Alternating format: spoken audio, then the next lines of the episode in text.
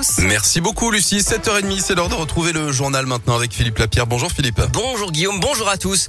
À la une de l'actu à Lyon, ramener le calme durablement à la guillotière. La préfecture du Rhône a dévoilé son plan. Selon euh, le progrès, une brigade spéciale avec 31 policiers qui va être créée dans le quartier pour garantir une présence de policiers municipaux le matin. Et une expérimentation va être lancée avec la police aux frontières pendant trois mois. Cette brigade spécialisée de terrain sera effective en février et d'ici là, les CRS restent déployés. Jour de conseil municipal à Lyon, les élus vont notamment voter pour ou contre une hausse des salaires des fonctionnaires de la ville.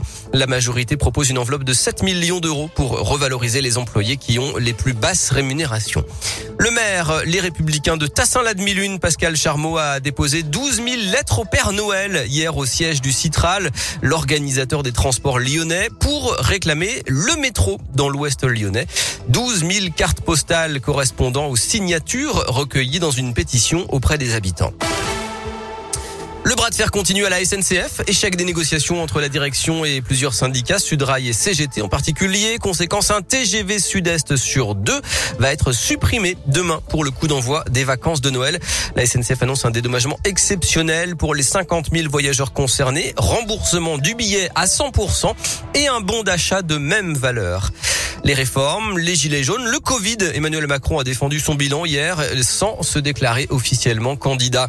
Et puis l'État prépare de nouvelles mesures face à la crise sanitaire. Un conseil de défense va se tenir demain après-midi alors que la cinquième vague atteint son pic mais qu'elle va impacter les hôpitaux pendant encore plusieurs semaines. 4000 patients Covid devraient passer Noël en réanimation.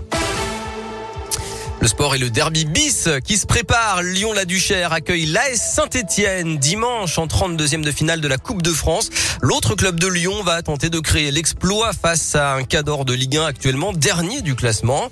L'événement sera scruté de près par les autorités pour éviter tout débordement avec un dispositif de sécurité important, Valentin Chenard. Oui, ce sont en tout 110 vigiles et deux camions de CRS qui seront présents aux abords du stade pour que la rencontre se passe dans les meilleures conditions possibles.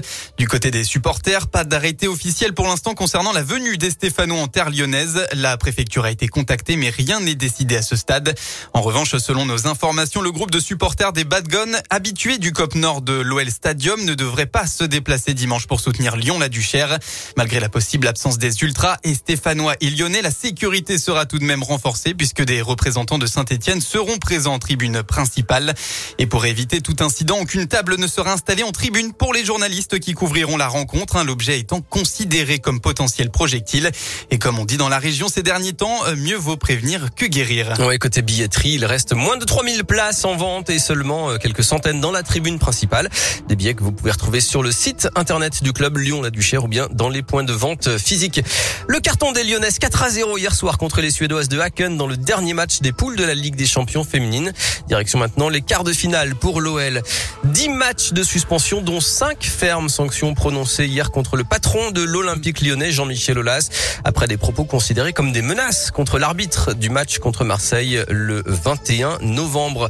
Et puis ça devient euh, difficile hein, pour l'Asvel en, Euroleague. Nouvelle défaite hier soir à l'Astrobal, 61-71 contre le Zénith Saint-Pétersbourg. Villeurbanne marque le pas après un très bon début et se classe désormais à la 11e place.